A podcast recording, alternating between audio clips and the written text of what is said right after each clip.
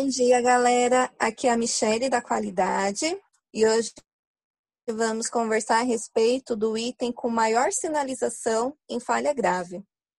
E aí, galera, aqui é o Fabrício, monitor de qualidade. Mas não somente falar desse item, como também mostrar algumas situações e dar sugestões de como podemos conduzir o atendimento para evitar que aquela falha grave seja cometida. Isso mesmo, vamos falar então do item confirmação de dados. Hoje, quando pensamos em confirmação de dados, achamos que é um procedimento tão simples, são algumas perguntas que realizamos para o cliente e ele vai dar a resposta, mas não é bem assim. Acontece que a confirmação de dados é um momento do atendimento que exige máxima atenção. Podemos dizer que quando iniciamos o contato, direcionamos a nossa atenção para a abordagem. Afinal, é um momento que exige muito do consultor.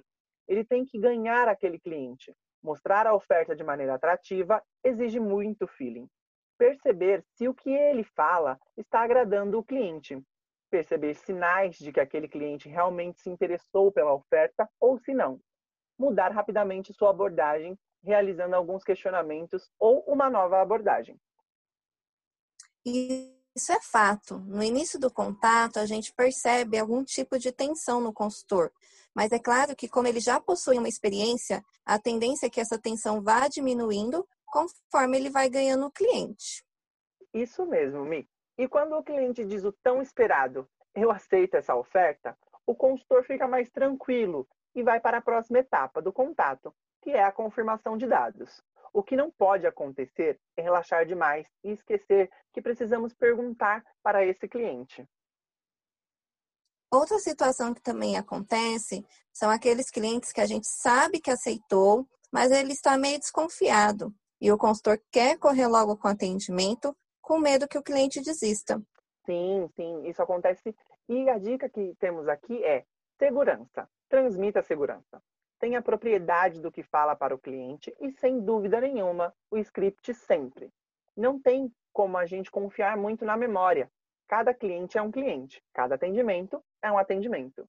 E, portanto, podem acontecer várias coisas no contato que podem fazer com que alguma confirmação não seja realizada.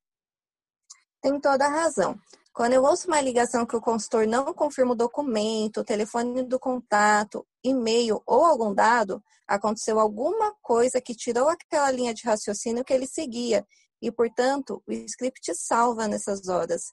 Chegamos então em outro ponto da confirmação de dados, que são os registros nas telas, que é outro tipo de falha grave que acontece bastante.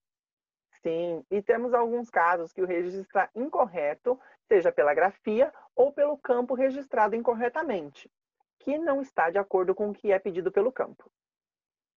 Isso acontece muito. Aqui a dica que eu dou é ouvir o cliente. Aquele momento é dele. Ele vai nos dar informações importantíssimas e, por isso, atenção total ao cliente.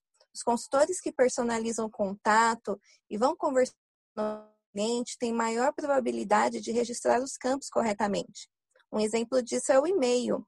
Quando o cliente diz o e-mail e o consultor vai falando para aquele cliente como ele está registrando no sistema, o cliente vai, de certa forma, ajudando esse consultor. Pode ser soletrando ou confirmando que aquele registro está correto. Outra dica é em relação à sonoridade das letras. Por isso é importante questionar o cliente se é N de Maria ou N de Nair, B de Bianca ou P de Patrícia.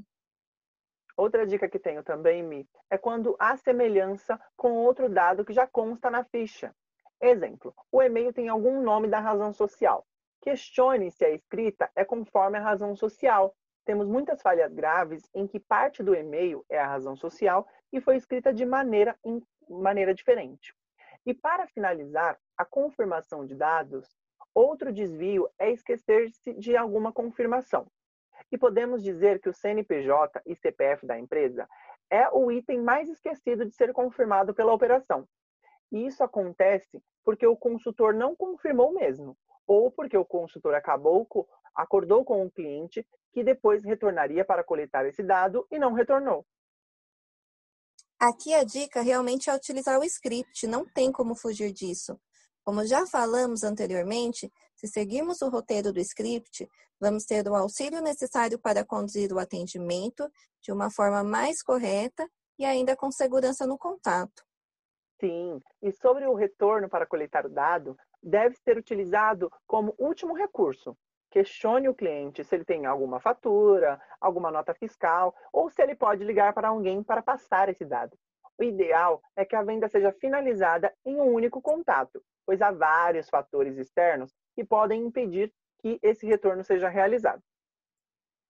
Bom, acredito que nossa conversa sobre a confirmação de dados esclareceu várias dúvidas e trouxe dicas valiosas para os atendimentos.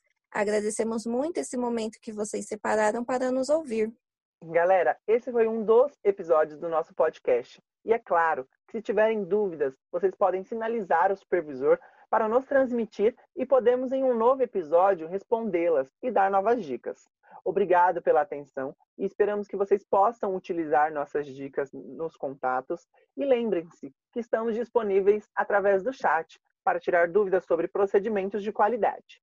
E para vocês, um ótimo dia, boas vendas e boas festas!